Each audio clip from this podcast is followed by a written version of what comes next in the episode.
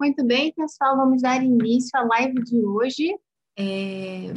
Bem-vindas todas. Estão entrando aí, Stephanie, Lívia, Evelyn, querida, Maria Beatriz, sempre presente, Sabrina, Isabel. Muito bem. Como vocês sabem, dentro da nossa Maratona Primos, a gente está falando sobre o planejamento do primeiro ano do ensino fundamental.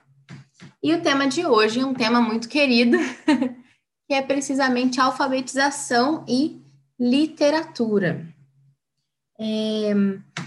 Antes da gente começar a falar sobre esse assunto, a gente já tem uma tradição aqui né, na Maratona Primos, que é justamente começar as lives falando um pouquinho sobre esse nosso trabalho na academia, apresentando também essas outras realidades, esses outros cursos que são oferecidos para que vocês possam conhecer um pouco mais do que está acontecendo.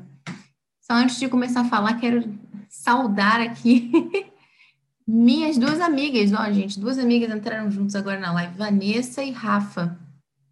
Rafa já saiu da maternidade? Ou você está nos prestigiando da maternidade? Recém-nascido, chegando aí. Muito bem. Que bom que vocês estão aqui.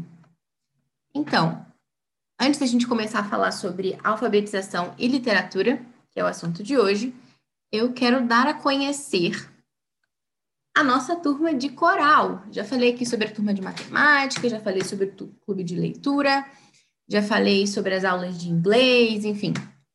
E chega então o momento de falar sobre as nossas aulas de canto. O legal das aulas de canto é que elas têm duas modalidades. Elas têm a modalidade presencial e a modalidade é, online. Então, dentro dessa perspectiva do presencial, a gente começou essas aulas esse ano, aqui em Curitiba mesmo. E os nossos professores são a Cris e o Júnior Forgiato.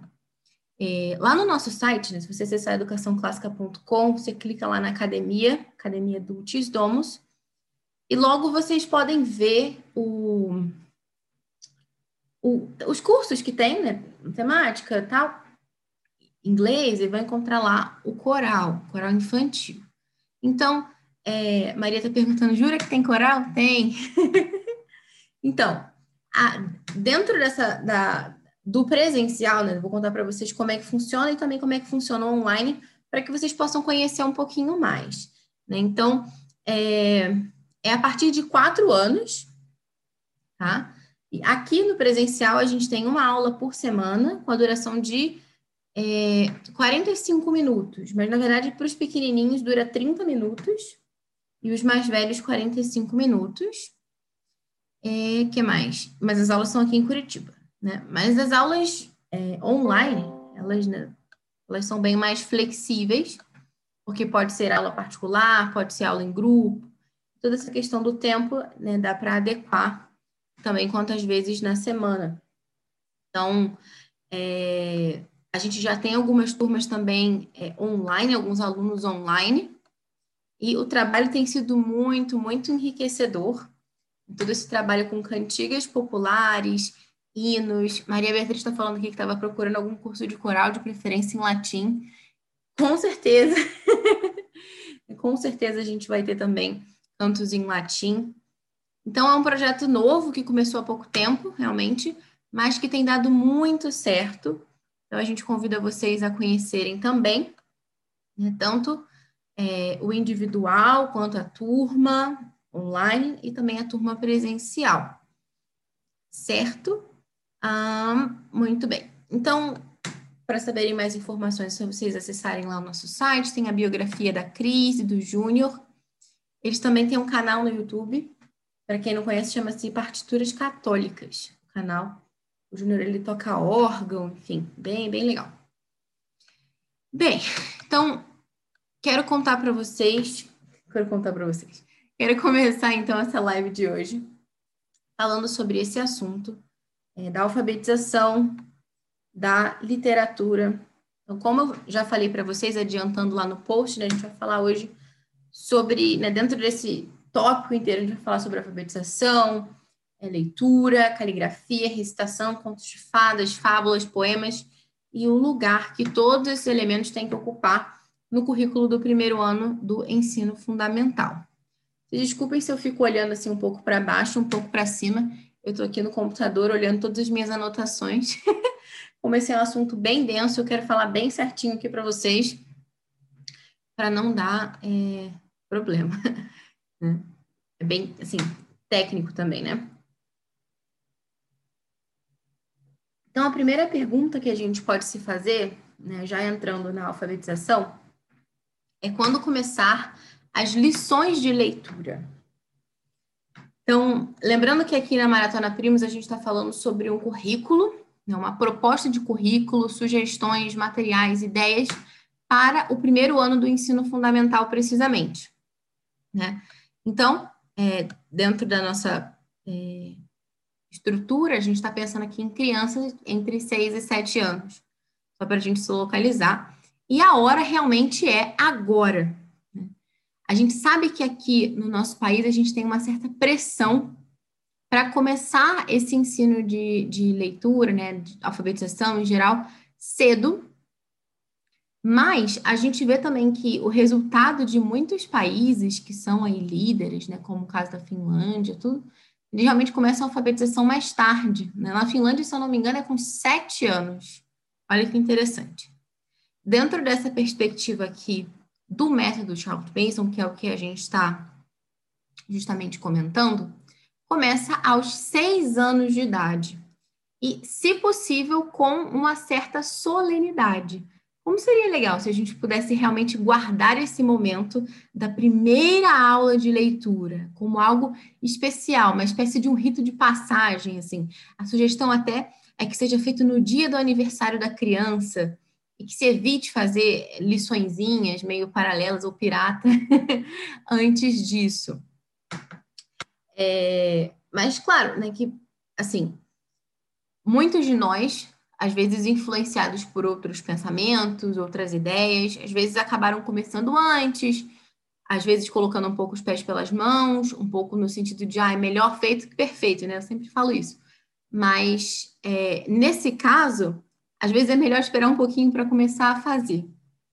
Né? É, mas, para quem já começou também, não adianta também a gente chorar agora pelo leite derramado.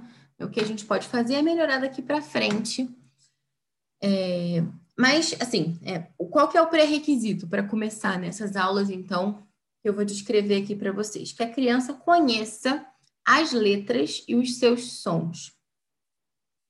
É, é normal, assim, até né, na, nas famílias, que as pessoas ensinem o ABC, enfim. Mas a gente sabe também é, que o método fônico, ele tem uma grande, assim, uma grande superioridade com relação aos outros métodos, né? E o grande problema da gente ensinar o alfabeto para as crianças, muitas vezes, é que elas vão associar, vão ter dificuldade depois de associar o som da letra com a letra, porque elas já se acostumaram com os nomes das letras. Então, por exemplo, a letra B. O som da letra B é B, é B, B né? E o nome dela é B. Então, qual que é o problema? Se eu falo é, B com A faz o quê? Ba? Não, não faz. B com A faz BA. Agora, B com A, aí sim, faz ba, né? Então, é, é, muito importante que a gente apresente também os sons e não só os nomes das, das, das letras. E até realmente enfatizar os sons. Tem uma musiquinha que eu usei aqui em casa até com as crianças e que eles gostaram bastante, porque é difícil achar uma musiquinha legal, né, de ABC, enfim. É, e até pode ser um pouco prejudicial você insistir muito na, na, na, musiquinha do ABC, dele focar só nos nomes das letras e esquecer, é, ou não prestar muita atenção na questão dos sons. E a gente tem uma musiquinha aqui que é, chama As Letras Falam. Deixa eu ver se eu consigo botar aqui para vocês ouvirem. Está no YouTube, mas de qualquer jeito eu vou deixar o link lá no resuminho do blog Inclusive, os resuminhos estão meio atrasados, né? Mas a ideia é que todas as lives tenham um resumo e o seu correspondente em áudio, que vão lá para o nosso blog. Então, todas as que a gente já teve, é, esse é o destino delas. Né? Embora, embora ainda não estejam lá alguns, né? Eles estão sendo produzidos, editados para entrarem lá. Então, no canal Cefac, Fonoaudiologia, Fonoaudiologia, no YouTube, tem o um clipe dessa musiquinha, As Letras Falam, que é uma musiquinha que apresenta o alfabeto, mas apresenta os sons das letras. E até mostra a boquinha, né, todo aquele método das boquinhas, enfim, para você, para realmente a criança visualizar como se fala. Ver se eu consigo colocar um trecho aqui para vocês ouvirem, mas seria assim. Não sei se dá para ouvir.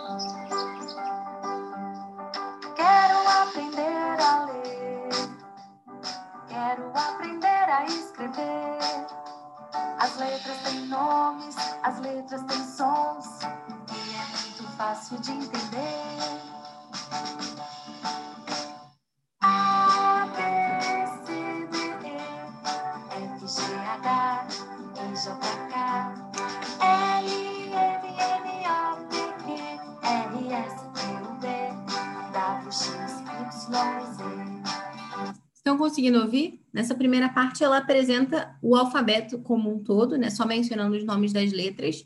E agora vai apresentar os sons. A a abelha.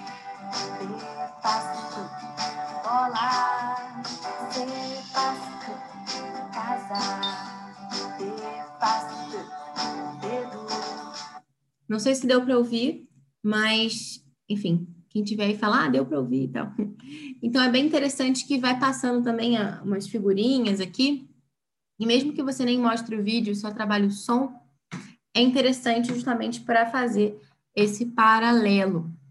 Então, é, depois disso, é, enfim, que a gente. Ah, isso, só para eu fazer uma distinção aqui para vocês também, não é que a gente vai apresentar as letras e os sons só aos seis anos também, né? Quando eu falo né, de seis anos como é a cidade ideal para iniciar as aulas de leitura, a gente precisa desse pré-requisito, que é o que eu falei anteriormente, né, de conhecer as letras e os seus sons. Agora, como que a gente vai chegar lá sabendo as letras e os sons? Trabalhando de forma informal, de acordo com o interesse da criança, antes disso.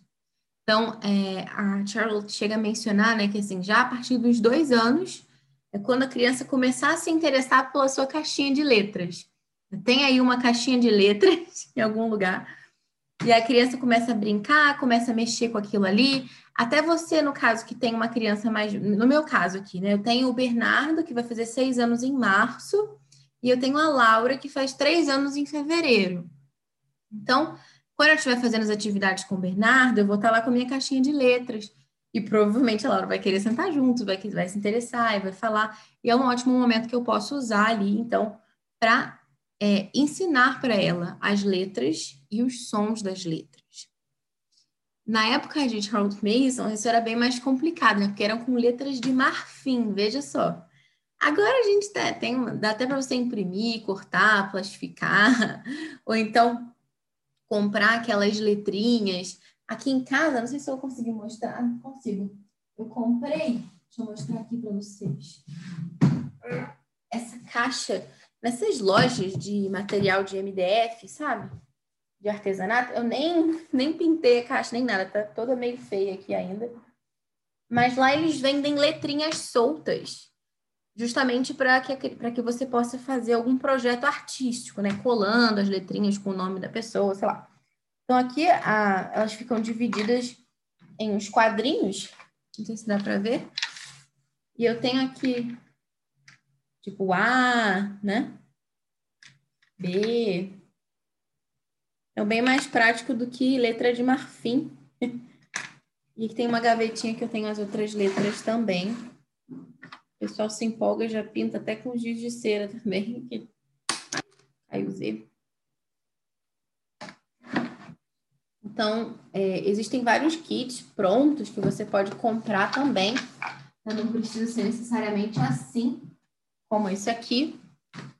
É, enfim, plástico também, letra de plástico, letra é, magnética com imã, né, de você colocar no quadrinho, ou aqueles alfabetos móveis de madeira também que tem, enfim, né? É bem mais fácil hoje em dia. E realmente a gente pode permitir assim que a criança vá brincando com as letras e assim despertando o interesse dela. Além disso, também brincar de fazer as letras no ar. É, isso é uma coisa que até meio que involuntariamente, eu, involuntariamente não, mas sem muito conhecimento de causa, eu comecei a fazer aqui, porque meu filho, às vezes, ele, ele esquece né, uma letra. Ah, como que eu faço? MN, né, por exemplo. É, é aquele que sobe, desce, sobe, ou aquele que sobe, desce, sobe, desce. Então, é, às vezes eu faço, eu fazia no ar, assim, para ele ver né, como era a letra. É claro que é legal você posicionar também na direção da criança, né? Porque se você fizer espelhado, pode ser confuso. É, então, depois eu vi que realmente isso era incentivado pela própria Charlotte também, né, de fazer letras no ar é, e também desenhar letras na areia. Aqui eu comprei também nessa mesma loja de material de coisa de MDF, eu comprei essa caixa e numa outra loja eu comprei areia, tinha areia colorida, né? Então eu comprei uma, um saco de areia rosa para Laura, porque afinal ela ia querer fazer também, né? Não ia adiantar só dar para o Bernardo, ela ia querer brincar com a areia dela. E comprei um de areia azul para o Bernardo. Então, é, eu já vi gente comentando também que fazer com sal dá muito certo. É, mas basicamente você tem que ter pouquinho, assim. Se tiver muita na caixa, não funciona legal. Então, seria algo assim. Ver se eu consigo mostrar para vocês aqui. Na minha caixa. Tá só um pouquinho aqui. Só para dar uma ideia para vocês. Mas é legal realmente que seja madeira. O meu não é madeira, é madeira, né? É MDF, mas é melhor do que, tipo, por exemplo, isopor ou algum outro material que você consiga achar uma bandejinha mais fácil, também por causa da textura, né? Então aqui a gente coloca um pouquinho de areia e eles podem praticar, né? Tem uma atividade sensorial, né? Como falo, se eu vou conseguir mostrar para vocês bem, mas a criança vai traçando aqui a letrinha. E é fácil de apagar também, ó. Até com um pouco demais aqui. E claro também, né? Você vai numa pracinha, pega um galho, desenha no chão, na areia. Tudo isso é sempre muito válido.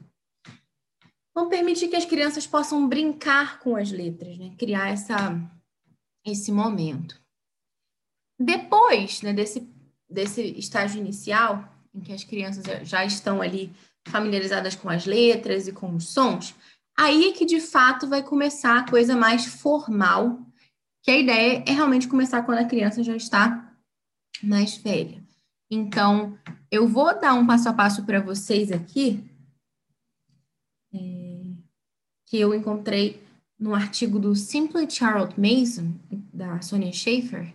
Então, eu vou colocar depois linkado o artigo direitinho lá também.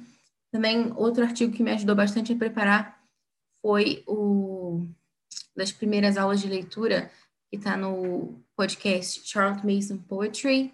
Então, eu vou colocar linkado também para quem lê inglês, quiser aprofundar um pouquinho mais. Ajuda muito. É... E também tem uma outra live que eu assisti, não tem muito tempo, da Arielle Pedrosa, que traduziu Educação no Lar que é o primeiro volume né, dessa série Home Education, da Charles Mason. E tá bem, assim, muito bem explicado toda a estrutura lá. Uma live bem longa e que realmente é, dá conta de explicar os detalhes, todo, todo esse processo de alfabetização. Aqui, eu vou dar uma resumida, assim, falar bem em linhas gerais, porque afinal a gente tem várias outras coisas para falar, né? Porque é, a ideia é falar é, sobre alfabetização, sobre literatura, e tem muitas outras coisas para comentar. Então, é, seguindo essa, esse esquema que eu achei bem fácil de, de entender do, do Simply Charles Mason, então a gente começaria brincando com essas letras e sons, e depois a gente já passaria para algumas atividades de construção de palavras. Então, é, a gente vai colocar né, é, isso tudo, assim, para criança acaba sendo uma grande brincadeira.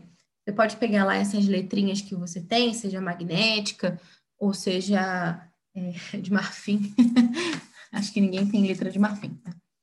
e você vai colocando ali aquelas letrinhas juntas para criar palavras curtas que o seu filho compreenda. Então, nesse primeiro momento, não precisa ser dentro de uma frase necessariamente, não precisa de um contexto, assim, mas realmente só aquelas palavrinhas, né?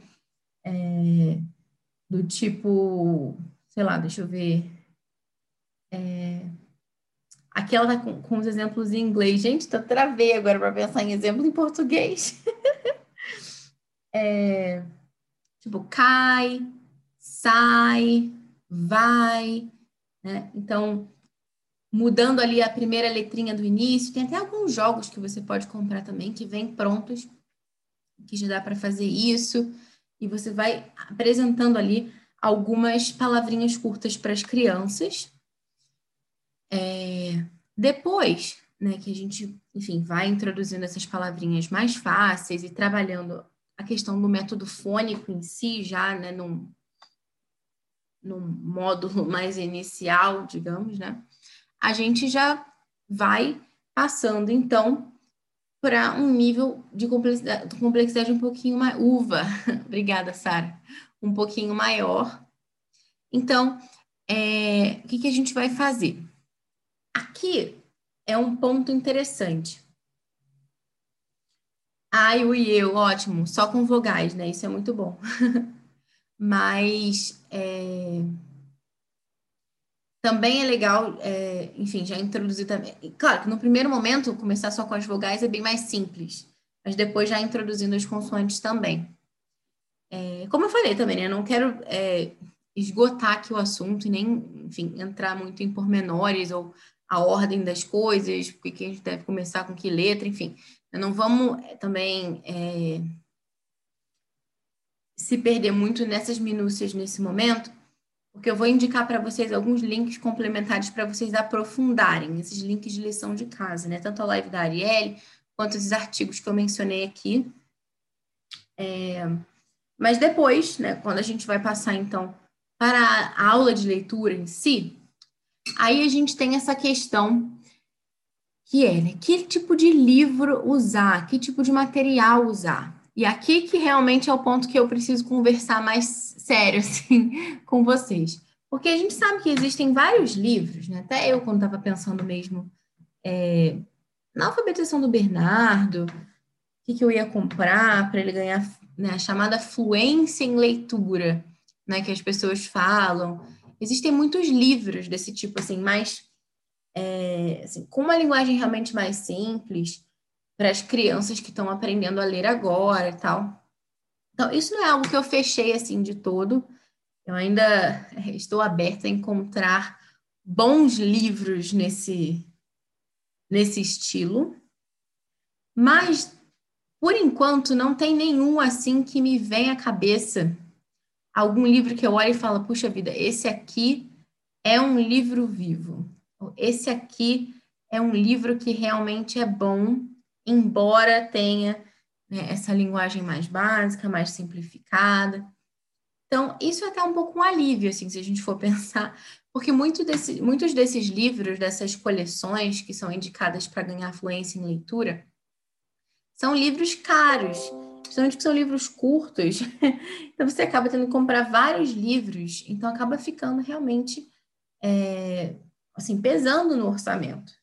Então, o que, que a Charlotte indicava? Né? Ela indicava que, assim, a gente não permitisse esses livros, né? É...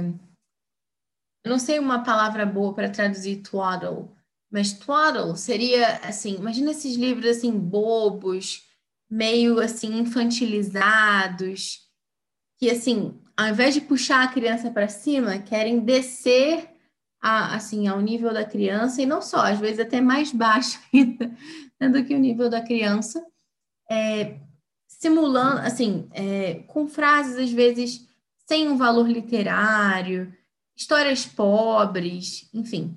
Então, ela dizia que esse tipo de literatura não deve ser permitido, nem mesmo nesse início, nem mesmo sob esse pretexto né, de, de fluência em leitura, como as pessoas falam.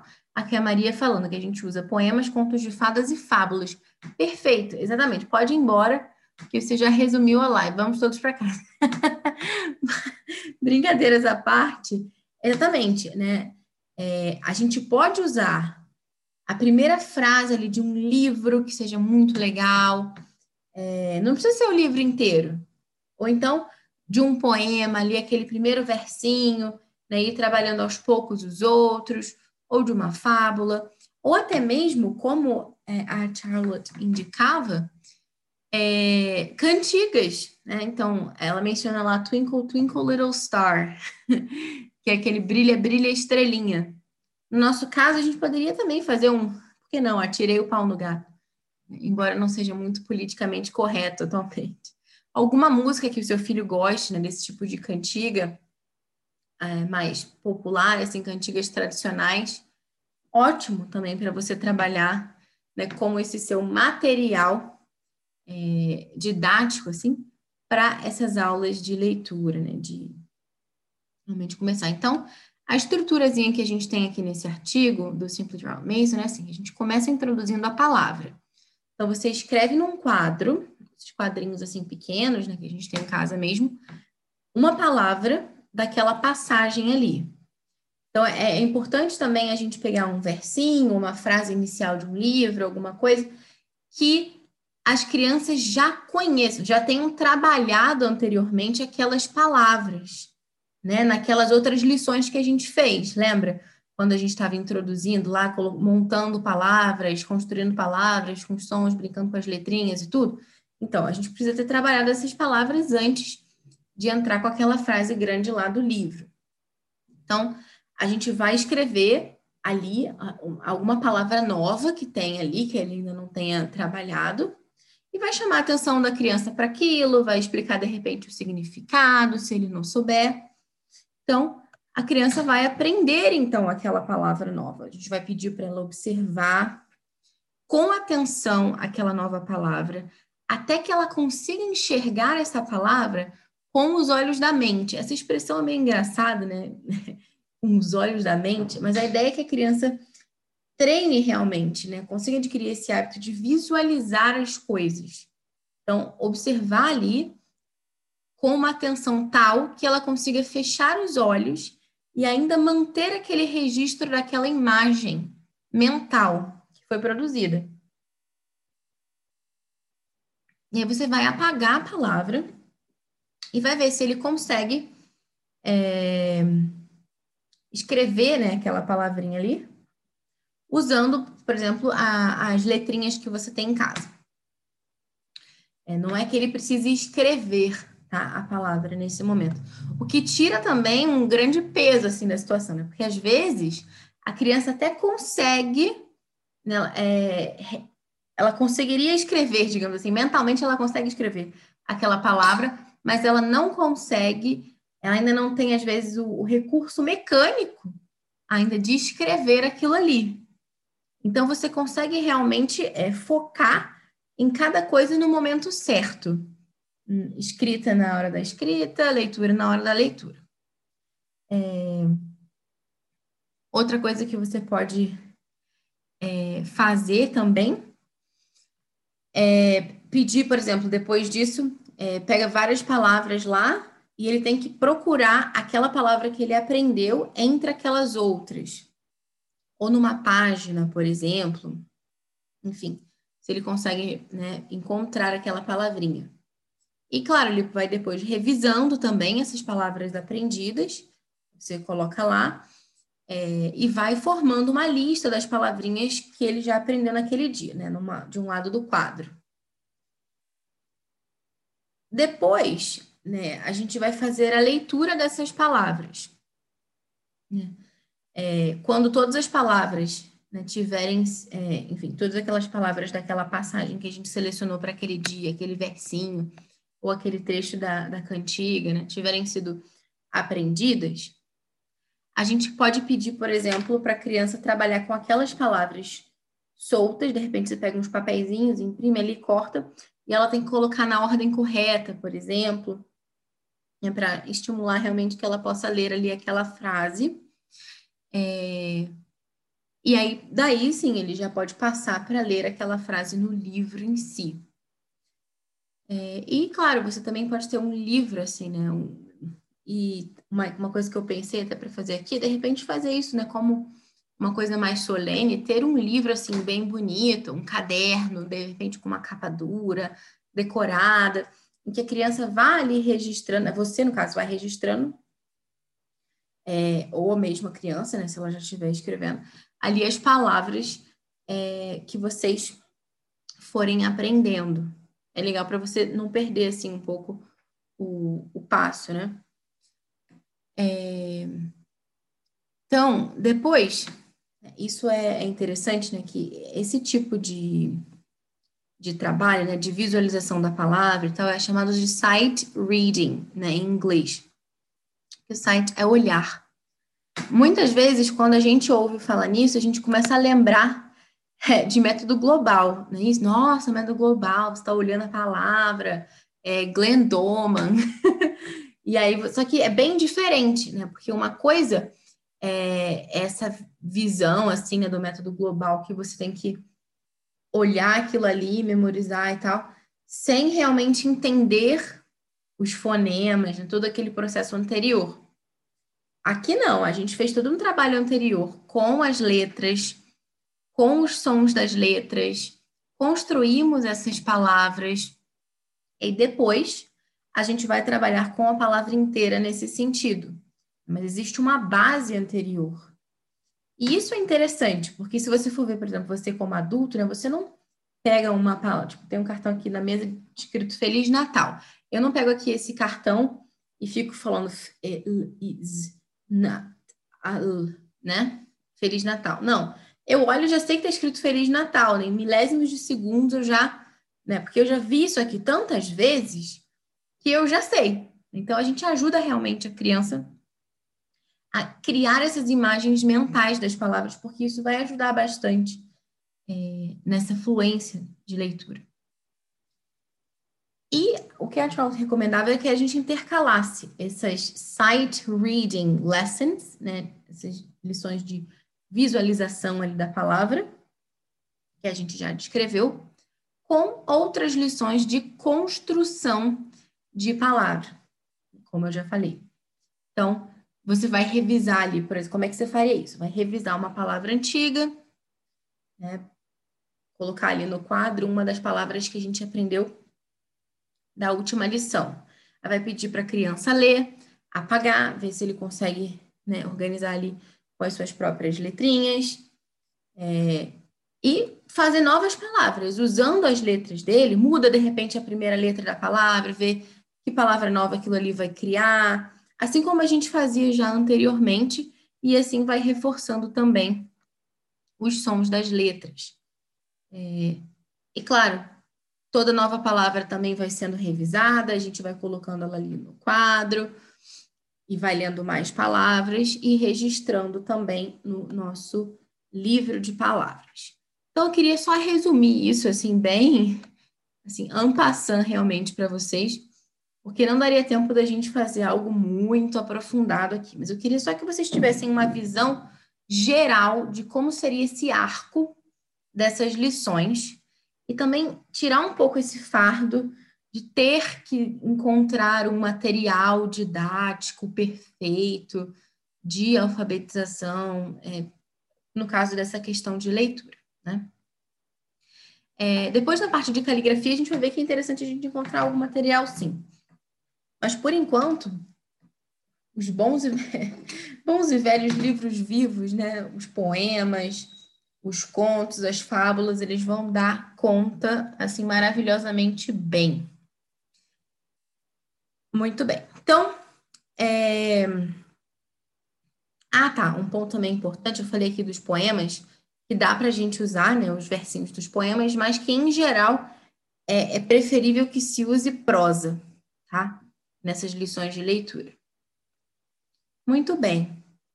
Uh, antes da gente. É, bom, não sei se eu deixo para falar dos livros no final ou se eu falo agora. Acho que vou deixar para o final. Porque aí já faço um link com literatura e já está tudo meio é, na ordem. Né?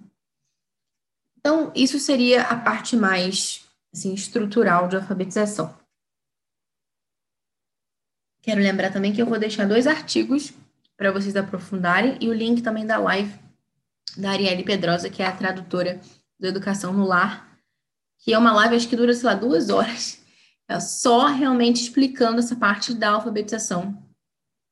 E também como conduzir isso antes né, dos seis anos, de forma informal, como aproveitar o interesse da criança, sem que isso seja um fardo. Né? Então, é bem interessante. Agora, a gente vai entrar num ponto que é a caligrafia.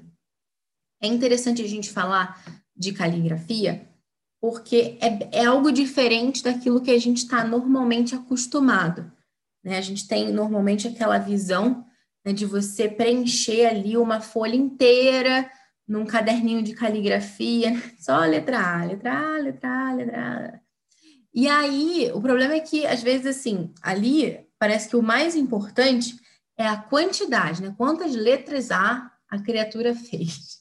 E não a qualidade, se ela está fazendo bem, se ela está realmente procurando treinar aquele hábito da execução perfeita, que não significa traçado perfeito, maravilhoso, obra-prima, né? mas o melhor que a criança pode.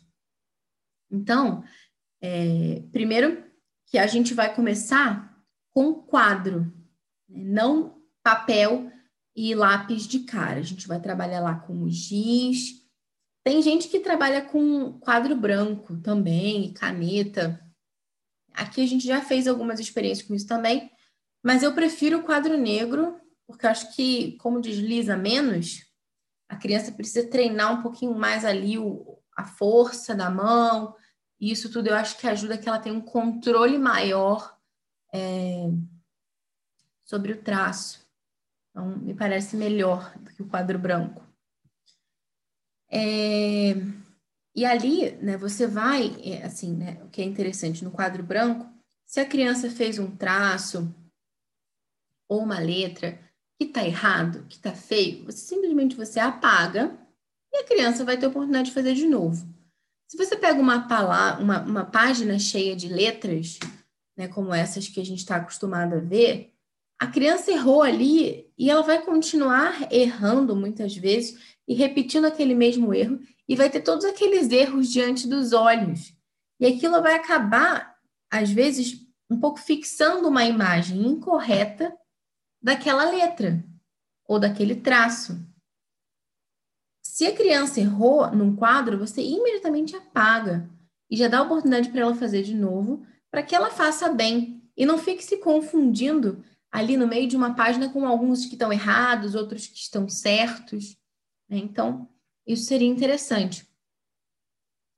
É, existem alguns materiais né, que, que é possível procurar para aprender né, de, de, de, caligrafia, né, porque começa antes ainda das letras. Né, realmente, o, o traço, né, as linhas, enfim, todo uma, um trabalho de grafomotricidade. Então, é recomendável que você procure um material que atenda é, esse aspecto, claro, né, da mais material, mais assim, objetivo da coisa, né, de, de trabalhar os traços que sejam necessários e tudo, mas procurar um tipo de fonte, né, porque cada material tem uma fonte diferente, que seja bonita, que seja bela, que realmente tenha isso é, em conta. Existem materiais que têm as letras que são todas meio iguais, meio sem graça, meio nada a ver. Às vezes alguma coisa em itálico, né, já dá uma enriquecida. Não precisa ser nada muito, oh, nossa, fantástico, porque também fica muito complicado, né? A gente tem que começar com o simples e a partir do simples ir crescendo para o complexo. Mas pode ser interessante você é, começar. Eu tem uma grande questão aqui que eu ainda não fechei mentalmente, que é começar pela cursiva é, ou começar pela letra bastão, enfim, claro que na leitura, é... enfim, isso é uma questão que, que eu tive que me debater assim um pouquinho para pensar e para realmente é, chegar a uma conclusão. Por quê? A gente sabe que a Miss Mason, né, a Charlotte Mason, ela estava sempre muito, aspas, antenada com os avanços né, das pesquisas científicas, com as, descober as descobertas é, que estavam sendo feitas em neurociência, enfim, muitos aspectos desses. Então, ela estava sempre, assim, bem lá na frente nesse sentido. E existem muitas pesquisas que têm sido feitas recentemente que falam realmente da importância da letra cursiva, e não só da letra cursiva de forma geral, porque afinal já mesmo também usava letra cursiva, mas é, é, existem artigos, né, existem profissionais da área que indicam a relevância de você começar pela cursiva. Então, é, talvez né, na época dela, esses estudos, esse, esse, isso não estivesse ainda tão desenvolvido quanto agora. Então, é, é um pouco temerário assim, a gente simplesmente falar de cara, ah, não, tem que começar pelo simples e depois crescendo para o complexo. Então, vamos começar de cara pela letra bastão e depois vai para a cursiva. Não sei, será? Será que, que realmente é assim que funciona? É, então, eu ainda estou um pouco refletindo sobre isso, porque inicialmente eu tinha começado a fazer algumas atividades de cursiva, é, isso meu filho nem tem seis anos ainda, né? Então, a gente vai se atropelando um pouco pelo caminho até a gente conseguir se ajeitar né, dentro do método. É, como eu falei para vocês, né? Também não adianta a gente chorar pelo leite derramado. Mas depois de um tempo, eu fiquei pensando nisso. Ah, não, acho que estava tava muito lento, né? Com a questão da cursiva, e eu queria que ele já soubesse né, as letras e os sons e tudo com seis anos. E, bom, vou passar agora para a letra de forma, então. Aí passei para a letra de forma, ele voou, assim, porque o problema da letra cursiva é que a gente estava trabalhando em paralelo a, letra, a, a escrita da letra com a leitura da letra. O que é, aqui a gente já viu, né, dentro desse programa, que não, não tem que ser assim. Né? A gente pode trabalhar a leitura e fazer com que a criança organize ali as suas letras e escreva, entre aspas, sem precisar de escrever, né? e deixar a parte de escrita para um outro momento. Eu estava fazendo tudo junto e a coisa estava bem lenta. Não sei se porque era cursiva ou se porque eu estava misturando né, a caligrafia junto com o processo de é, aquisição da leitura. É, depois eu comecei e falei, deixa para lá, eu quero tentar, enfim, fazer com que ele aprenda aos seis, é, que ele já saiba, né, com seis anos, os sons das letras e os nomes das letras, porque, enfim, vai chegar no Enem ano que vem, então, início de ano vai ser confuso, vamos tentar adiantar aqui agora para que ele já saiba isso, é, para a gente poder começar as lições de leitura mais formais, né, com construção de palavra, com leitura, com livro, tudo isso.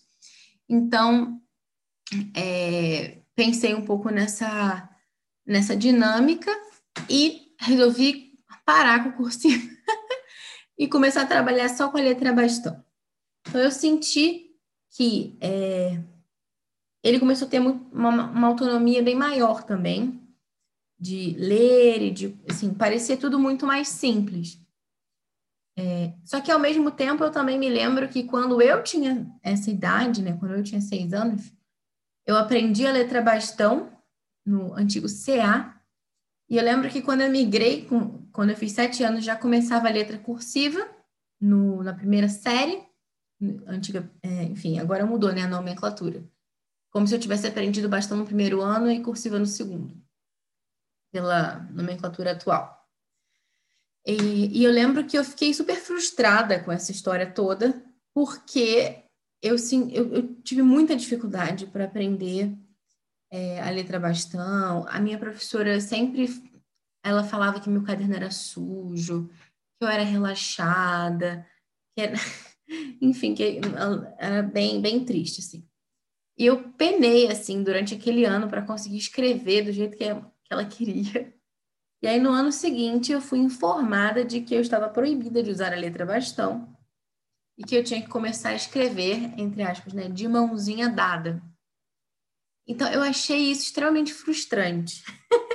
de você ter um trabalhão para aprender bastão, para depois você ser avisado de que você não pode mais usar que você vai ter que fazer na cursiva. Eu prefiro letra cursiva, eu escrevo, eu escrevo em letra cursiva, né, como a maioria das pessoas. É claro que eu também sei escrever em bastão, é, em determinados momentos eu vou optar por uma ou por outra, mas em geral, né, eu, eu, registro coisas em cursiva, né, a minha opção mais rápida, assim. É, mas eu lembro que foi muito ruim essa experiência que eu tive.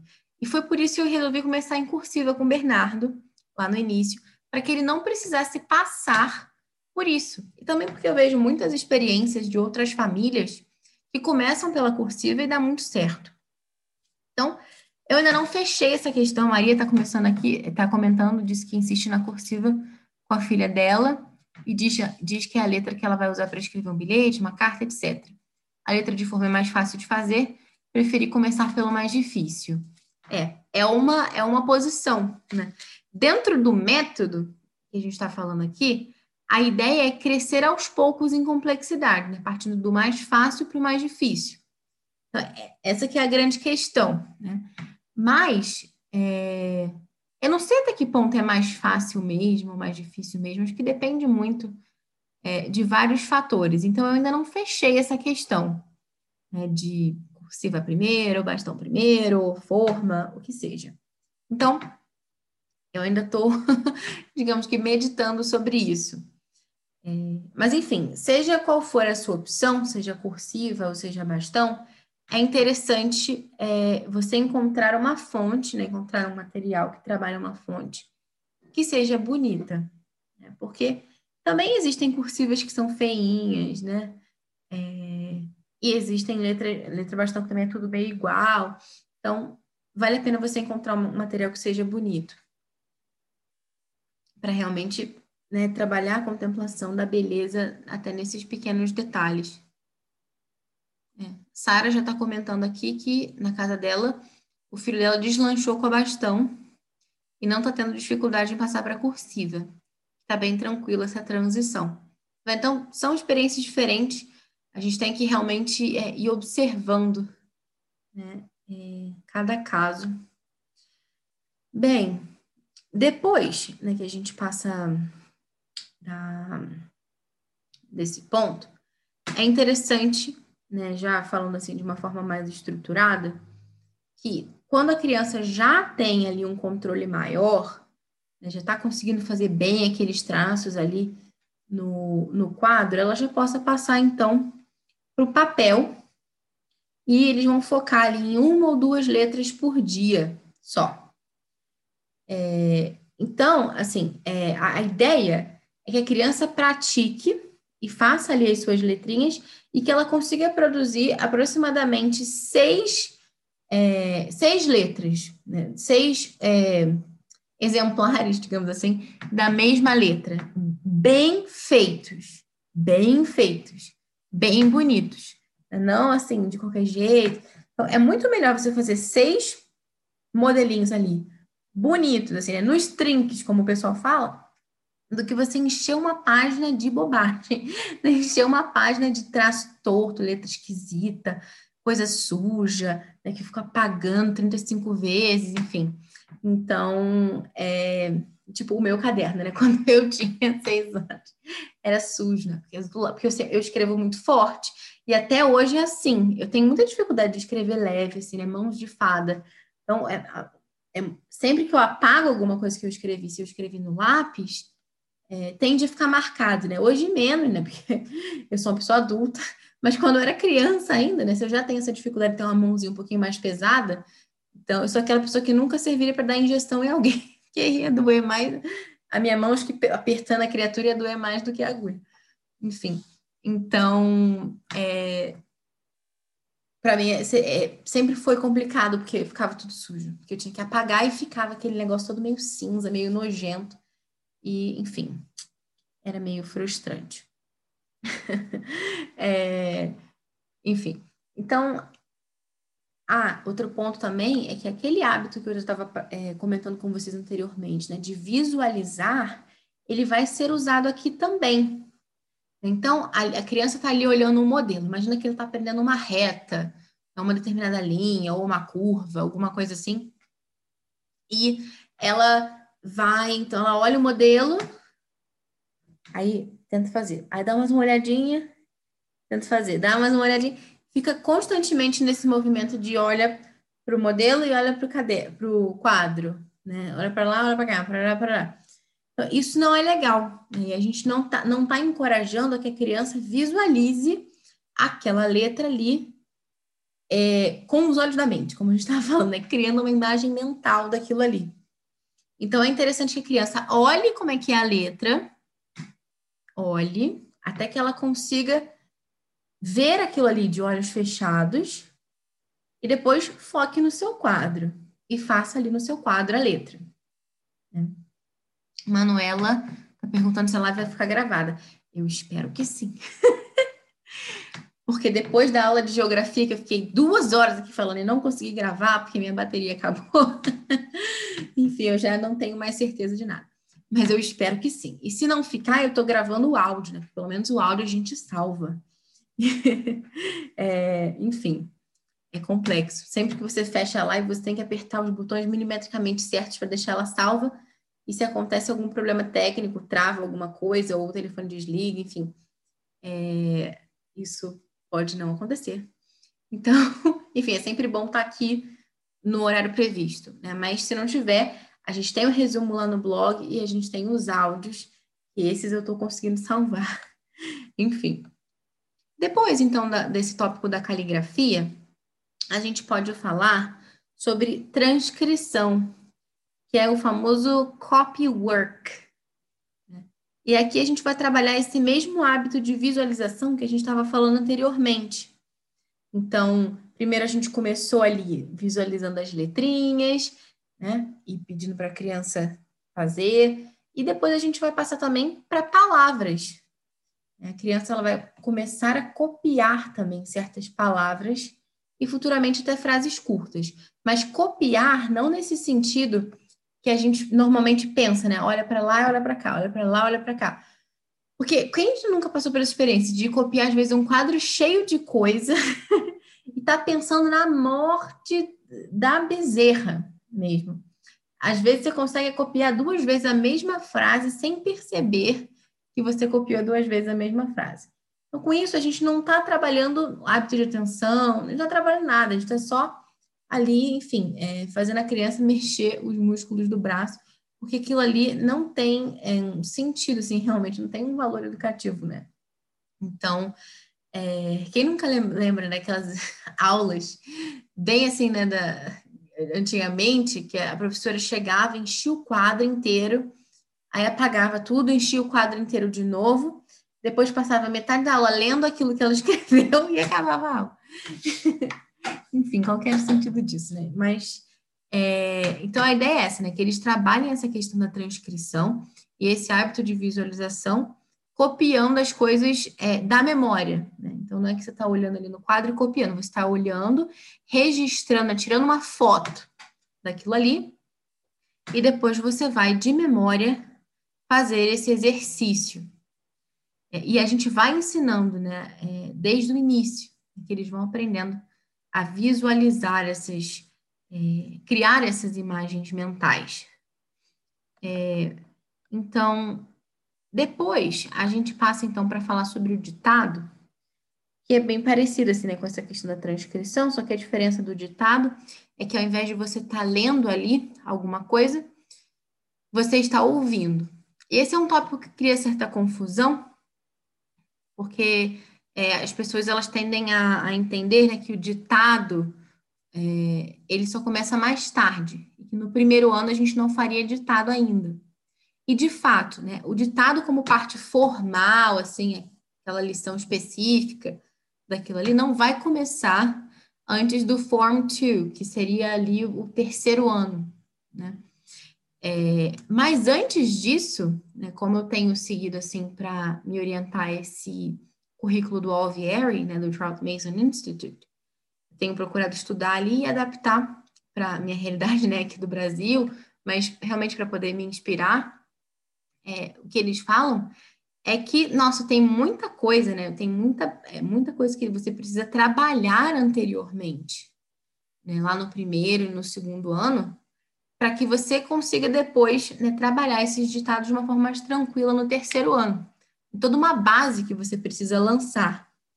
E claro que não vai ser um momento específico para o ditado, mas é uma coisa que entra ali junto com as aulas né, de alfabetização, de né, que a criança está. Então, aquelas aulas né, que a gente estava mencionando anteriormente, né, que vão entrar ali. É, as crianças elas vão visualizando aquelas palavras e elas vão também aprendendo a ouvir né, e, é, e escrever aquilo ali.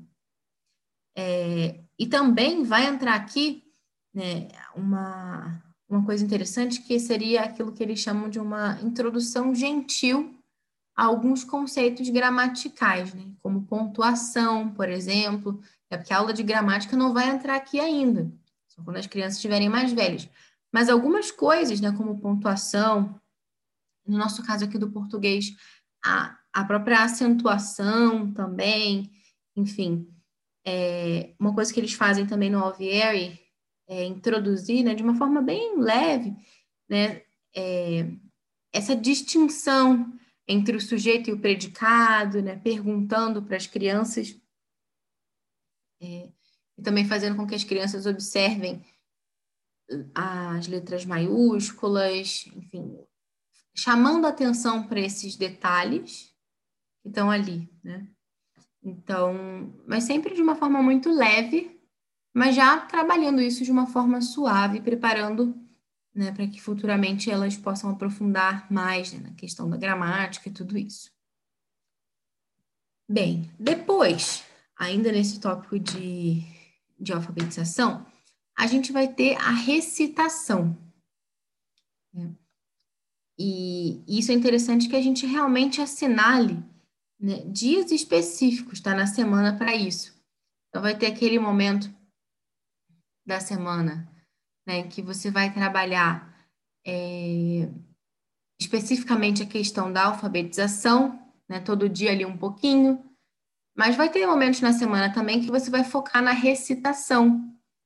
É, então, enfim, isso é interessante da gente pensar também e, e levar em consideração na hora de estruturar esse nosso calendário. Depois, quando eu conseguir estruturar o meu calendário, né, que a gente deve começar por volta de junho do ano que vem, o primeiro ano, né? Porque o bebê nasce em março.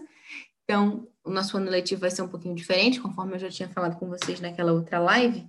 Não só por causa do bebê, mas por conta de questões do clima mesmo aqui. Então, a gente vai preferir começar no inverno. É... E, enfim, depois, eu, quando eu criar esse meu calendário, eu penso em compartilhar também com vocês, para que vocês possam ter uma ideia mais clara uma sugestão mais concreta, assim, de como organizar os conteúdos na semana. Mas, enfim, falando de recitação, só para vocês saberem que é um momento à parte, né? Não é junto com as aulas que eu estava mencionando antes. Mas é dentro desse mesmo programa de língua, né? Então, a gente vai recitar, né? Dentro do, do, do programa do Alvieri, o que eles sugerem, né, para o primeiro ano, é que a criança aprenda né, a recitar, né, não cantar, recitar. Um hino a cada trimestre, um poema de aproximadamente seis linhas, seis versos, uma passagem do Antigo Testamento de aproximadamente seis versículos, uma passagem do Novo Testamento de aproximadamente seis versículos e um salmo curto. É o que eles sugerem lá para cada trimestre, cada período, assim. É, isso é muito interessante a gente falar, né, de realmente trabalhar essa questão da memória. Tem uma palestra, gente, maravilhosa, que eu gosto muito, que chama Nurturing Competent Communicators, que é do Andrew Poroa, que é diretor do Institute for Excellence in Writing. É, eu tenho alguns podcasts lá no Pod Clássica falando sobre essa palestra, um pouco trocando em miúdos, assim, resumindo aquilo que ele fala. Ele fala basicamente né, que para a gente poder formar comunicadores competentes, a gente precisa oferecer, né, digamos que, um, assim, a, a oportunidade dos nossos filhos desenvolverem um banco de dados mental de padrões é, sofisticados né, e complexos tal da língua. E ele vai eh, esmiuçando isso, falando como que a gente pode fornecer esses padrões e, enfim, trocando em miúdos, ele vai falar da importância da leitura em voz alta E ele vai falar também da importância da memorização de poesias, enfim, pequenos trechos de, de prosa também. É, e por quê? Né? Porque não tem como né, que uma coisa saia do seu filho, né, saia pela boca do seu filho, se antes não estava lá dentro, né, no cérebro dele. Então, algumas pessoas falam, ah, decoreba, memorização, não sei o quê, isso tira a originalidade, isso vai fazer com que a criança fique repetindo, não sei o quê. Pelo contrário. Porque na, aqui, né, na natureza, é, ninguém cria a partir do nada, né? Só Deus cria do nada. O que a gente faz é realmente combinar elementos pré-existentes. Isso é ser criativo. Se eu pedir para você agora imaginar um animal que não existe, você não consegue. O que você consegue fazer é criar um animal, assim, uma ideia mental, uma ideia mental é forte, uma ideia de um, de um animal que combine elementos de outros, né? Então, sei lá, você pode imaginar uma minhoca voadora. Realmente, na vida real, na, ali fora você não encontra minhocas voadoras mas você encontra seres que têm asas, seres alados, e você encontra minhocas e seres rastejantes em geral. Então, isso é ser criativo, você conhecer a minhoca, conhecer os seres com asas e ter a capacidade de criar uma minhoca voadora. isso é ser criativo. Né? A gente não tem como inventar uma coisa a partir do nada. Só Deus faz isso. Nós não. Então, se eu não conheço minhoca, se eu não conheço seres com asas, eu nunca vou criar uma minhoca voadora. Logo, quanto mais elementos eu tenho à minha disposição, nesse banco de dados, nessa espécie de acervo mental que eu tenho, maior é a minha capacidade de ser original, de produzir coisas diferentes. O próprio Andrew Puroa, ele fala muito sobre escrita, fala sobre música também, porque ele é instrutor de violino e tal não sei se ainda é, não, né? Mas foi durante muito tempo, é, pelo método Suzuki. No método Suzuki, eles memorizam muito, né? O repertório e tal. E ele falava isso, que ele percebia claramente, né? Que um aluno que tinha bastante repertório ele memorizado, ele era muito mais capaz de improvisar do que um outro aluno que é, tivesse poucas peças memorizadas. Porque você tem poucos elementos com os quais brincar, basicamente. Então, é, isso é uma coisa bem interessante, da gente usar essa ferramenta da memorização como algo que vai fornecer esse banco de dados, esse acervo, que longe de limitar a criatividade ou originalidade, vai permitir que isso possa se desenvolver nos nossos filhos. Então, eu vou deixar linkado lá no post do blog dois, acho que são dois episódios em que eu falo sobre isso de uma forma mais pormenorizada, para vocês poderem é, entender com mais detalhe. É, até tem uma historinha que eu menciono em um desses episódios do como memorizar poesia. É, tem uma historinha da, da, Charlotte Mason que ela visitou uma casa né, que tinha ali uma, uma senhora que disse para ela que a sobrinha conseguia recitar vários poemas de memória, e mesmo assim, poemas longos e tudo. E ela explicou, né, como que ela fazia isso. Ela simplesmente é, recitava aqueles poemas, né, lia, sei lá, aqueles poemas para a sobrinha dela, é, em vários momentos, né? Então, assim, por exemplo, é, quando a menininha estava brincando ali com a boneca, ela li o poema para a menininha. É, outro dia, quando a menininha estava penteando o cabelo, ela lia o poema para a menininha. É, sei lá, em várias circunstâncias assim do dia a dia, ela ia repetindo aquele poema e a criança conseguia recitá-lo de memória. Isso é incrível, assim, se você for testar e fazer isso com uma criança, simplesmente ler o mesmo poema todos os dias, dependendo do tamanho, né? no final de uma semana até, ou duas, a criança já sabe recitar aquele poema. E a grande vantagem disso é que, primeiro, que as crianças pequenas elas gostam que você repita várias vezes a mesma coisa. Né? Elas acham legal, pedem para você contar a mesma história, cantar a mesma música, né? Quanto menor a criança, mais ela acha legal esse tipo de coisa. Quando a gente vai crescendo, já vai ficando meio chato. É, então é, é tranquilo assim, você fazer esse tipo de atividade. E assim você usa né, essa, essa regra da, da Charlotte, que é de não ficar fragmentando os versos e realmente trabalhar aquele texto inteiro com a criança. Porque tem algumas pessoas que advogam assim, uns métodos, né, de você chegar e fazer, não, eu vou ler o primeiro verso. Aí a criança repete. Aí você lê o primeiro e o segundo. Aí a criança repete, primeiro e segundo. Aí você lê o primeiro, o segundo e o terceiro. A criança repete o primeiro, o segundo e o terceiro. Isso é ruim porque é, pode até ser que alguma criança ache isso divertido. Né? Não, não digo que seja impossível, mas que a grande maioria das crianças acha isso muito chato. e isso mata né, a graça da, daquela poesia. O interessante dessa memorização, quando a gente faz como essa senhora fazia com a sobrinha, é que é algo praticamente involuntário. Imagina, por exemplo, Atirei o Pau no Gato. Você ouviu várias vezes na sua vida. Mesmo que você fique 30 anos sem escutar, você sabe cantar como se você né, é, tivesse escutado hoje de manhã. E você nunca parou para memorizar Atirei o Pau no Gato desse jeito. E não repete. Não, simplesmente ouviu aquela música inteira tantas vezes ao longo da sua vida, e ninguém ficou chateado, né, que estavam repetindo o tirei para um lugar, que você memorizou. Então a gente pode usar isso. Né? Sara está comentando aqui que o Miguel, que é o filho dela, sabe vários do Olavo Bilac por causa do Clube do Tapete. Impressionante. É verdade, aqui também. É... Gel perguntando: as crianças têm que memorizar todos, ou um salmo, ou um poema? Então, dentro dessa perspectiva que eu falei do Alvieri, seria é, por trimestre, né, um hino, um poema, é, uma passagem do Antigo Testamento, uma passagem do Novo e um salmo curto. É, isso ao longo de um trimestre. Então, seria um de cada.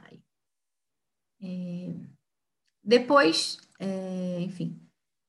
Então, essa seria a, a ideia, assim, né? a gente realmente trabalhar sim a memorização, mas não de um jeito é, que deixa as crianças entediadas ou estressadas, né? sem essa obrigação. Mas, ah, eu tenho que memorizar. Isso é fatal para você esquecer. justamente a gente memoriza é, e realmente guarda aquilo que a gente não ficou tentando memorizar. Só você ver todas as perguntas de prova que você já memorizou e você nem se lembra mais, né? Você só lembrou ali naquele momento, mas como era uma coisa que era irrelevante, que não fazia sentido para você, você já esqueceu. É, Pri perguntando se ela vai ficar salva. Faremos o possível. Estamos tentando. é... Ó, Maria comentando aqui. Os meus nunca acharam ruim. Memorizaram muitos poemas de Cecília Meirelles, mas acredito que é porque faço encenando, com ênfase na voz e gesticulações. Eles adoram. Legal. É... Muito bom. Depois, é... agora entrando na parte mais de literatura, nossa, eu falei pra caramba, né? Já nem sei quanto tempo eu tô aqui, deixa eu ver. Misericórdia, uma hora e nove minutos. Socorro. é, dentro dessa. Isso, isso é assim. É, enfim, depois da, é, dessa parte mais de alfabetização, falando de literatura, tem um artigo bem legal, chama How We Teach Literature, que está disponível no site do Charles Mason Poetry também, que é esse podcast, que é um artigo da Daphne Chaplin, que foi formada pela House of Education, que era essa instituição de formação de professores da Charles Mason, e ela é, houve uma conferência em que ela foi convidada a fazer uma palestra, assim, uma exposição sobre como se dava o ensino de literatura nas escolas da Charles Mason. E aí ela fala assim, né? Deixa eu já dizer de cara que a gente não ensina literatura. É, claro, eu não estou citando aqui literalmente, não, tá, gente? Eu vou só fazer umas traduções meio livres, assim, é, aproximadas, e depois, no, quando eu for colocar no blog, eu já deixo a tradução mais certinha. Então ela fala, né? Ela já diz de cara, né? Que a gente não ensina literatura. não nesse sentido é, de ficar realmente é, analisando ali uma passagem ou um autor específico, né? Ou seja, né, seria mais correto dizer que nós lemos com as crianças, né? Dizia ela. É, ao invés de estudar a literatura, o que ela diz aqui é que eles sentam ali tá, e leem com as crianças. né? É, ajudando as crianças e né, com, com, com, a sua inteligência, né, ajudando as crianças e também é, contagiando as crianças com o seu entusiasmo. E ela resume dizendo isso, né, que é o entusiasmo pela leitura que eles querem encorajar. Era isso, né? A aula de literatura se resumia a isso, a encorajar esse entusiasmo diante da leitura. Isso é uma coisa interessante, assim, né, da gente pensar, porque muitas vezes quando a gente pensa em aula de literatura, se a gente for tentar lembrar das nossas próprias experiências também é, na escola e tudo, muitas vezes a gente era exposto, sei lá, um poema, por exemplo, é, ou um romance, alguma coisa, e a gente até lia aquilo ali e o professor já vinha com uma análise pronta. E na, na prova, o que, que ia cair? Né? As perguntas sobre a análise do professor. O que a gente tinha que fazer era repetir tudo que o professor disse, né? análise, né? Sei lá, política, ou mesmo é, aspectos da língua ali presentes e tudo, saber falar sobre eles e tal, mas aquilo ali era tão, é, assim, meio que seco, é que roubava toda a graça daquela leitura. Então a gente já lia pensando naquilo que o professor ia perguntar e já se preocupando com o que, que a gente ia responder, ao invés de realmente aproveitar, ao invés de nutrir esse é, entusiasmo né, pela leitura. Então, tem um exemplo que eu gosto bastante, que eu ouvi uma vez numa palestra do Andrew Kern, do Cersei Institute. Ele fala o seguinte: é, existe esse conhecimento analítico né, é, em, em oposição ao conhecimento sintético. O conhecimento sintético seria esse conhecimento do todo, o conhecimento analítico, conhecimento das partes. Então, o que é uma análise? Né? Vamos fazer é, uma comparação. Primeiro, falando sobre o conhecimento sintético. Você ganha, você é, compra um cachorrinho. Aí você leva o cachorrinho para casa, deixa seus filhos brincarem com o cachorrinho, brincarem, é, ensina o cachorro a rolar, compra a comida do cachorro, aprende como o cachorro tem que se alimentar, aprende a levar o cachorro para passear, aprende a jogar uma bolinha para o cachorro pegar, enfim, brinca ali com aquele cachorro, cuida do cachorro, tudo isso. E a criança fica tão apaixonada por aquele cachorro que ele vai crescendo e resolve que um dia ele vai ser até veterinário. E ele começa a tratar de cachorrinhos e tal, porque ele gostava tanto desse grande amigão da infância que ele teve. Agora, uma outra é, perspectiva, a perspectiva analítica. Você quer que o seu filho conheça o que é um cachorro, então você vai lá, compra um cachorro, leva o cachorro para casa, bota o cachorro na mesa da sala, abre a barriga do cachorro, mostra todos os órgãos que tem dentro do cachorro, como funciona o intestino do cachorro, as tripas do cachorro, o coração do cachorro, pega, mostra, enfim. Essa experiência vai ser tão traumática para o seu filho que talvez ele nunca mais queira ver um cachorro na vida. Enfim. Então, é claro que aquele primeiro exemplo, né, o, o, garotinho que cresceu e se tornou veterinário, ele pode até abrir muitos cachorros no futuro e operar os cachorros, enfim, é, fazer esse tipo de coisa. Mas isso foi feito posteriormente. Primeiro, ele teve uma experiência do cachorro como um todo. Se a gente já começa analisando o cachorro desde o início, você quebra você corta qualquer tipo de alegria que aquele cachorro possa dar. Porque aquilo ali não é mais uma coisa viva. Aquilo ali é uma, um, sei lá, um, uma, uma, espé, um espécime, uma, uma, um negócio ali a ser estudado. Aquilo ali não é um amigão. Então, é isso que a gente faz com a literatura quando a gente quer trabalhar, muitas vezes, dissecando os textos. E essa palavra não é usada aqui é, sem um propósito, né? Dissecando de fato. É, há pouco tempo eu estava vendo um material que falava de literatura e tal, que eu pensei em usar aqui com as crianças, e que eu desisti. É, até falei sobre ele em alguma live anterior. Por quê? Dissecava demais o texto. né? Você fazia mil peripécias com o texto, e, enfim, é, e era muito analítico, assim, nesse sentido. Então, é, per, perdi a graça. Então, não era. Depois, é, então, que tipo de texto né, a gente vai usar? Né? Nesse artigo, né, que é uma transcrição ali do, dessa conferência, da, dessa, dessa moça Daphne Chaplin, ela fala né, que né, tanto no primeiro quanto no segundo ano, o que era trabalhado ali com as crianças eram contos e a narração feita pelas crianças. E aqui uma coisa que ela fala que me chama bastante atenção é que ela diz né, que esse gosto das crianças pela, pela literatura, né, nesse caso que a gente está falando aqui, ele é formado desde o início. Então, não é assim, é que qualquer história serve mesmo aos seis anos de idade. Não. Né? A gente realmente precisa ter um critério e escolher textos que tenham realmente um valor literário. É, não, assim, livros bobos, esse tipo de coisa que a gente já mencionava anteriormente. É, e ela fala aqui, né, que é claro que a, a ideia né? Não é se afastar das preferências naturais das crianças, do tipo, ah, vamos só dar aqui livro difícil e ignorar os livros que eles gostam. Não. Mas quando a gente faz com que eles conheçam o melhor, ela diz, né, nós acreditamos, né, e a experiência tem provado isso, que aqueles livros mais, assim, é, triviais ou não tão bons assim, começam a perder a graça realmente para eles, né? Porque quando a gente é exposto ao que é bom, aquilo que é mais ou menos já, hum, né, não é tão interessante assim.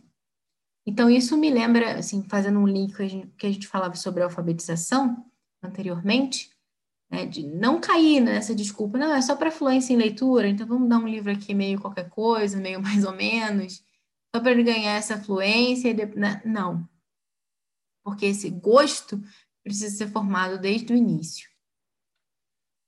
É, então, como que é feita né, a lição de literatura e ensino? A criança vai ouvir né, uma vez uma história ou parte de uma história e depois ela vai narrar aquilo que ela ouviu, ou seja, contar com as suas palavras. É, então, assim, é, é e, e, claro que aproveitando também esse momento para realmente ter uma, uma exigência ali né, de que as crianças falem com clareza, é, contem aquela história de uma forma inteligível e de uma forma agradável também, né? Sejam ali bons contadores de história. É, outra coisa também que ela comenta aqui que eu achei bem interessante é que ela fala, né, que na, na minha própria experiência, eu é, descobri né, que quando as crianças estão narrando, elas inconscientemente adotam o estilo do original. E pouquíssimas crianças conseguem é, narrar ali uma passagem sem usar algumas é, das frases exatamente como aparecem né, no texto. E, e claro, né, ela, é, para não estimular assim, essa imitação né, de um único estilo, é, a solução seria fazer o que elas faziam, que é oferecer livros de diferentes autores. E isso me faz pensar, é, geralmente quando você vai falar de escre escrever, né, de é, composição, nesse sentido de trabalhos mais autorais, e você vai falar, ah, puxa, né, como ser um bom escritor e tal, que as pessoas falam hoje em dia, né, que você tem que ler muitos autores e, de alguma forma, é, procurar é, copiar, entre aspas, assim, o estilo deles, né, escrevendo ali como eles escreviam, uma espécie de, de exercício, assim, para você aprender a escrever. E aqui o que as crianças acabam fazendo na narração é exatamente isso. Elas estão é, escrevendo, só que sem palavras, elas estão narrando de forma oral. Isso me lembra também de uma história é, bem interessante que eu ouvi uma vez, que falava, né, que tinha uma mãe, eu acho que era a própria Sonia Schaefer, do Simply Charles Mason, que ela até tem a ver com que é Thanksgiving, né? Porque ontem a gente né, comemorou um dia de ação de graças. E ela comenta que logo no início, assim, quando ela estava começando o homeschool e tal, ela tinha acho que um filho de seis anos, mais ou menos, lá no primeiro ano. E ela tinha uma amiga que tinha um outro filho também da mesma idade. E a filha ligou para a filha, a amiga ligou para ela muito frustrada, falando que no material que ela estava usando, que era um material mais didático, assim, né? É, tinha lá a sugestão de que as crianças escrevessem a história do Dia de Ação de Graças, a história do Thanksgiving, e o filho dessa senhora escreveu é, os, os uh, The Pilgrims are nice, é, The Native Americans are nice, alguma coisa assim, tipo, os, os, é, os, os colonizadores, né, são, os ingleses são legais e os índios são legais. Ponto. Então ela ficou muito frustrada, porque ela ficou, poxa, né, estava esperando mais desse, né, desse meu filho e tal, desse aluno. E aí a, a, a Sônia Schaefer, né, ela não tinha feito nenhuma atividade, assim, de escrita com o filho dela, porque dentro desse método a gente não começa essas histórias, assim, né, essas narrações escritas no primeiro ano. Espera-se bem mais. Mas ela, enfim, tinha lido algum, livros e tal sobre o Dia de Ação de Graças com o filho, enfim. Então ela fez uma experiência de pedir para o filho narrar, né? Falou: Ah, filho, conta para mim é o que, que você sabe sobre o Dia de Ação de Graças. E o menino falou, falou, falou, falou que se ela tivesse registrado por escrito, teria dado umas duas páginas. Era alguma coisa assim a história, né? Pode ser que tenha é, saído alguma coisa errada, mas essa é a ideia principal. Então, é, é muito interessante, porque muitas vezes a capacidade, assim, realmente mecânica das crianças de escreverem, ela é muito inferior à capacidade das crianças de narrarem oralmente.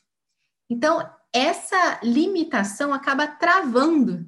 Né? Se você for pedir para o seu filho narrar ou contar as coisas só por escrito, ele vai contar de uma forma muito mais pobre do que ele faria se fosse oralmente. Então, por isso que a gente começa dentro do método Charlotte Mason a ensinar as crianças a fazerem as suas primeiras composições, digamos assim, de forma oral. E é interessante a gente ver aqui também, né, como ela falou, que as crianças inconscientemente vão adotando o próprio estilo ali do, dos autores também, que elas vão lendo. Então, isso vai formando realmente uma, uma capacidade de produção oral muito interessante. Depois, a gente pode falar sobre poesia né, é, dentro desse tópico de literatura, falamos já sobre os contos, né, sobre a narração, que é requerida das crianças, e temos também esse aspecto da poesia dentro de literatura, que as crianças elas deveriam, né, não só as crianças, mas de forma geral, todos os estudantes deveriam ter um momento assim de poesia ali ao longo do dia, né, seja cinco minutinhos, assim, ou um pouco mais, simplesmente por prazer, porque é legal. Né? Eu tinha uma professora no ensino médio que ela dizia, dela era Beatriz, se algum dia ela estiver me ouvindo, agradeço por esse momento.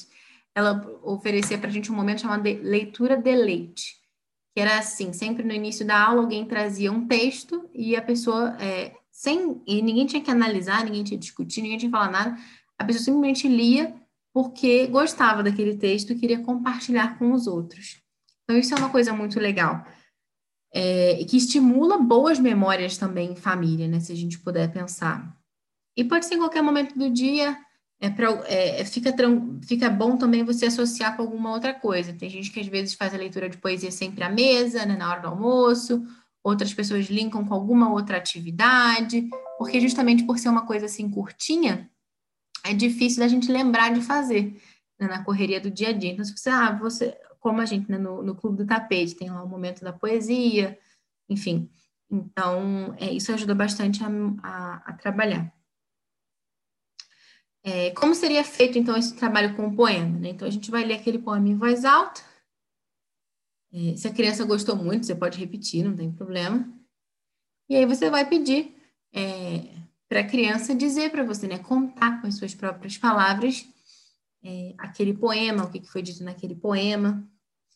É, criar ali um espaço também para que a criança possa conversar, possa comentar o que, que ela achou interessante, de repente se ah, esse poema te lembra de alguma coisa. É, você, o que você nota nesse poema? O que é, é de especial, que te chama mais atenção? Qual é o seu trecho favorito? Por quê? De repente a gente pode né, estimular essas conversas também em torno dos poemas. E depois a gente pode fazer a leitura do poema novamente. Depois tem é, os contos de fadas e as fábulas. E, né, como a gente já falou anteriormente, né, como seria esse arco? A gente vai é, trabalhar aqui a narração, né, e a gente vai começar é, relembrando lições anteriores, ver, né, de repente é um livro é, um, um, um, conto que está dentro de um livro que a gente já estava lendo, então a gente pode relembrar o que, que a gente leu da outra vez e tal. Isso tudo ajuda também a, a questão da memória de longo prazo, né? E a gente vai ler ali aquele texto do dia é, em voz alta, a gente vai ler para a criança, nesse, nesse, primeiro momento, né, no primeiro ano, que ela ainda não tem essa fluência de leitura. Se tiverem, elas mesmas podem ler também. E pedir para a criança contar ali no final, é, com as suas palavras, né, vai narrar aquilo que foi lido. Né? Vai pedir para ela contar a história de volta para a gente. E também a mesma coisa, tá? Essa oportunidade para conversar, falar de repente é, alguma ideia que deu para ela aquele texto. Né? Uma coisa que às vezes dá para fazer também são algumas perguntinhas é, que façam as crianças pensarem né, sobre aquele texto. Olha, qual foi o personagem mais corajoso dessa história? Putz, não é fácil, né? Responder. Você tem que realmente pensar e relembrar a história toda para tentar pensar em alguém, a por que esse era mais corajoso, enfim. Então, isso é interessante a gente falar também e reforçando esses aspectos de virtude também que aparecem nesses personagens. Interessante. É, ah, só uma coisa que eu não falei. Antes da gente ler o texto, pode ser interessante a gente separar ali algumas palavrinhas difíceis, né? Uma ou duas palavrinhas que de repente estejam presentes naquele texto e que vão, vai ser necessário que a gente fale sobre essas palavras para que a criança entenda o sentido de algum, algum trecho específico, né? Porque é muito chato você ficar parando no meio da leitura para você ficar procurando no dicionário. É, quebra todo o fluxo ali, perde a graça. Então, vale a pena você dar uma olhada antes, separar ali as palavras que pode dar mais dificuldade e conversar sobre o significado dessas palavras antes, para elas aparecerem no texto. Então, a literatura a poderia resumir isso, né? poesia, contos de fadas e fábula, fábulas, e também é, outros livros né, mais clássicos é, que sejam adequados para a faixa etária dos seus filhos, como leitura livre, de repente no finzinho da tarde, ou em algum outro horário do dia que seja legal, talvez ali um momento em família, né, e criando realmente essas memórias e trabalhando essa questão da leitura em voz alta, como uma atividade familiar. Então, agora que a gente chegou no fim, eu queria dar algumas dicas para vocês de livros, é, focando nesse aspecto de poemas, né, fábulas e contos. Então, é, eu, bom, o, meu livro favorito de poemas infantis para crianças eu não tenho. É porque eu uso ele na internet. É o, é, são os poemas infantis do Olavo Bilac que eles foram transcritos lá no site da Unicamp de literatura infanto-juvenil. Vou deixar o link para vocês.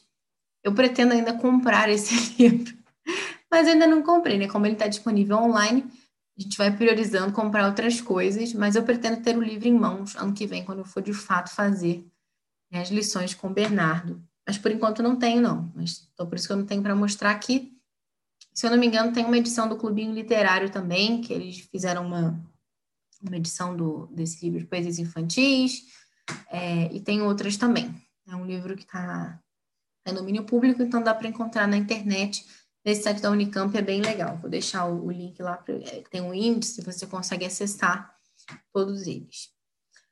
É, depois, além disso, alguns mais simples, assim, alguns poemas mais fáceis. Tem esse aqui, Arca de Noé, do Vinícius de Moraes.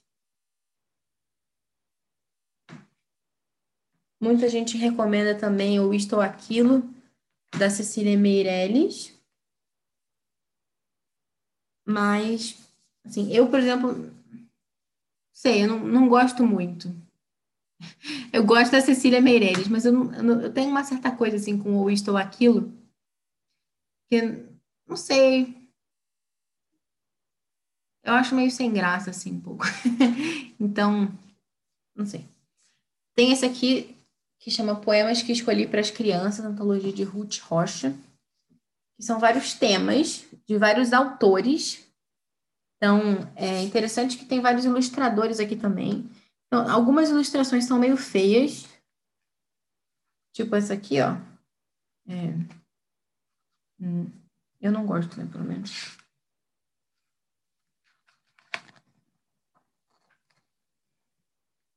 Não sei se vai dar para ver. É embaçado. Não dá pra ver. Mas ele também tem outras ilustrações bonitas. É, ver se eu consigo achar aqui. Olha que lindo esse sabiá aqui na Canção do Exílio, do Gonçalves Dias. Tá vendo? Então depende do ilustrador, mas o legal é que ele reúne aqui alguns poetas bem tradicionais, tipo Casimiro de Abreu, é, Gonçalves Dias, enfim. Tem alguns novos também, tem Pedro Bandeira, tem, tem várias coisas. Então é uma, é, digamos assim, um cardápio bem variado. É interessante. Eu também tenho esse aqui que muita gente recomenda, né? A televisão da Bicharada, do Sidônio Muralha. Esse aqui. Hum, mas realmente o meu favorito é esse do, do Love Be Like, poesias infantis. Hum, sobre fábulas, especificamente, eu não encontrei a minha edição aqui de Fábulas de Esopo. Não sei onde está. Eu emprestei depois, é, na hora de arrumar as coisas que eu coloquei em algum lugar que eu perdi, não sei onde está o livro. Mas, enfim, paciência. Depois eu vou encontrar, mas o que eu tenho, só para vocês saberem, é o da Companhia das Letrinhas, que é um, um, um que tem vários ilustradores, enfim. Foi traduzido pela Heloísa. Como é que pronuncia isso? Eu não sei. J-A-H-N. Jan? Jan? Não sei. É, então é interessante esse, esse da Companhia das Letrinhas. Tem várias fábulas, eu gosto do texto. Muitas das ilustrações são bonitas, outras não. Mas, enfim, né? É, tem um outro também que eu já vi sendo recomendado pela Luciana Lachance, do Onde Vivem os Livros. Enfim, as indicações dela eu sempre respeito, que é do. Qual que é editora, gente? Que tá aqui? Hum, não estou vendo a editora, mas a ilustradora é o Fulvio Testa, que diz aqui a Amazon que é um dos mais conhecidos artistas italianos. Enfim, então parece que ele é, é interessante, assim. Vou deixar o link também para vocês lá dessas fábulas de Esopo. Enfim, é, o importante é vocês escolherem uma edição que né, tenha o texto ali original das fábulas, com uma tradução bem feita e com ilustrações bonitas na medida do possível. Então, essa é a dica. Vocês vão encontrar algumas fábulas também aqui, ó, no livro das Virtudes, do William Bennett. É, seja nesse aqui, como também no livro das Virtudes para crianças. Então, é, é uma boa opção. Essa minha edição aqui, ela é mais antiga, então ela tem é tudo num livro só. Né? Depois eles fizeram em dois volumes, mas é a mesma coisa, até onde eu sei. É, sobre contos, eu vou usar, né, por falar na, na Luciana, do Onde Vivem os Livros, eu vou usar essa edição aqui dos contos de Grimm, né, Contos Maravilhosos Infantis e Domésticos. Aqui. Eu também pretendo usar alguns contos dos fabulosos livros coloridos. Aqui. Vou pegar o azul, os outros não estão aqui. Esse aqui não, é, não são todos né, que são apropriados para essa faixa etária, então é importante ler né, antes de você fazer né, a leitura ali com seu filho. Mas pretendo usar esse aqui também. Também estou pensando em usar os contos seletos das Mil e Uma Noites. Tem essa edição aqui do, do Clubinho Literário. Isso tudo para trabalhar os contos, né? Também tem uma edição em PDF que está disponível na internet é, com contos de Andersen. Uma biblioteca lá de Portugal disponibilizou um livro de 402 páginas. É, se você colocar lá no Google Andersen PDF, você acha. É, os contos de Hans Christian Andersen, é, de 2012, Portugal. Será que tem o nome da editora aqui? Não sei. Acho que não. Hum. Acho que não. Enfim. É, eu vou colocar o link lá no, no blog, tá? Se vocês não acharem. Mas aqui tem vários contos interessantes que dá. Os do Anderson são mais longos, né, que os de Grimm. Então, leia primeiro, claro, né? Mas, por exemplo, As Flores da Pequena Ida, é, O Patinho Feio, são boas opções. São legais. É, Maria Beatriz Fongaro perguntou: conhece alguma edição boa do Peter Pan e do, do Robin Hood? Então, o Robin Hood não me vem nenhuma na cabeça, não. Mas do Peter Pan, uma edição que todo mundo sempre fala bem é da Zahar. É assim que fala? Zahar. Z-A-H-A. Não. Z-A-H-A-R. Peter Pan. Um livro verde. Isso. Da Zahar. Isso, todo mundo fala dessa, dessa edição. Mas esse é um livro, por exemplo, que eu acho legal é, deixar para esse momento de leitura em família mais à noite, por ser um livro mais longo. De repente você vai lendo ali um capítulo por dia, sem essa exigência de ficar narrando o livro. Né? Como a gente vai trabalhar narração nas aulas de literatura, é legal que seja uma coisa mais curta. Então, esses contos aqui, né, por exemplo, acho que vale a pena contos de fadas, fábulas. É, mais para frente, né, nos anos posteriores, vai entrar mitologia aqui também, nessa sessão, digamos assim. É, que mais? Maria também falou, eu uso o livro das virtudes, fábulas de Esopo, da editora Osborne, os fabulosos livros azul, vermelho e verde, mas esses últimos têm poucas ilustrações, mas são lindos. Sim, exatamente. Isso aí, estamos alinhados. É, então, eu recomendo esse de Anderson, que eu falei para vocês também, que dá para achar em PDF. O texto é bem legal, é, também não é ilustrado, assim, né? Tem umas ilustrações bem pequenas no início do, do livro. Mas só para vocês terem uma ideia, né? Por exemplo, aqui o Patinho Feio, ele começa assim, para vocês sentirem um pouquinho da tradução, né? Estava tão bonito o campo era verão, o trigo era dourado, a aveia verde e o feno amontoado em medas nos prados verdes. Por aí andava a cegonha com as suas longas pernas vermelhas falando egípcio, uma língua que aprendeu com sua mãe. Em redor dos campos e dos prados havia grandes bosques e no meio deles profundos lagos. Sim, estava tão bonito o campo. No meio, iluminado pelo sol, via-se um velho solar rodeado por profundos canais, dos muros e para baixo até a água cresciam grandes folhas de bardanas, tão altas que as crianças podiam pôr-se de pé por baixo das maiores. Era tão intricado aí como no bosque mais espesso, e lá no meio encontrava-se uma pata no seu ninho.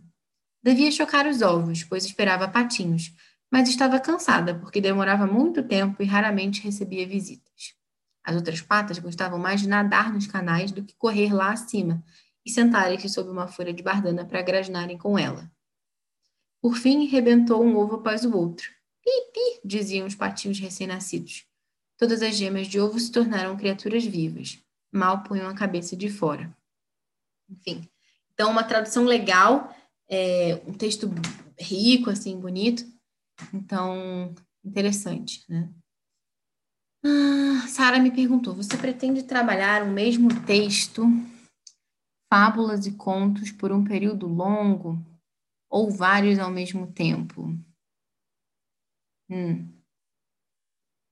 É, isso é uma questão interessante, assim, para pensar. Eu ainda não, não, não sei, ainda não defini isso, assim, muito certinho, mas uma coisa que a gente pode ter, assim, né, levar em consideração é aquilo que a Daphne Chaplin fala nesse artigo, é que as crianças, elas ouviam uma vez antes de serem convidadas a narrar porque isso estimula muito a questão do hábito de atenção. Então, não é que você vai ficar lendo também várias vezes o mesmo texto né? Até que a criança consiga narrar. Não é isso, não. A ideia é justamente que você lê só uma vez. Então, é, isso acho que já dá uma pista, assim, pra gente. Né? Maria Beatriz falou Histórias Ilustradas de Hans Christian Andersen, uso um das edições do Osborne. Hum. É, eu não sei, eu, eu, tenho um pouco pé atrás com a, com a Osborne nesse sentido das ilustrações. Não sei se esse especificamente que você está falando é bonito, mas em geral não gosto muito das ilustrações deles. É... Mas tem um, um, vídeo também no canal da Luciana Lachance, no Onde Vivem os Livros, tem um só sobre Green e um só sobre Anderson. Então vale muito a pena explorar também as sugestões que ela dá lá de, que ela dá lá de, de livros é, edições e tal, sugeridas, enfim. É bem legal. É... Hum, hum, hum, hum, Bom, pessoal, é mais ou menos isso que eu queria falar. Não sei se alguém tem alguma outra pergunta ou algum outro comentário, é, mas essas eram as dicas de hoje. Né? No nosso próximo encontro, a gente vai falar sobre um currículo para o ensino de inglês é, não só de inglês, né, de língua estrangeira de forma geral, mas eu vou focar mais no inglês, que é o que eu vou trabalhar aqui, é, para esse primeiro ano do ensino fundamental, para as crianças de seis anos. É, e vai ser bem legal, porque a gente vai falar sobre como introduzir a questão da escrita também com eles.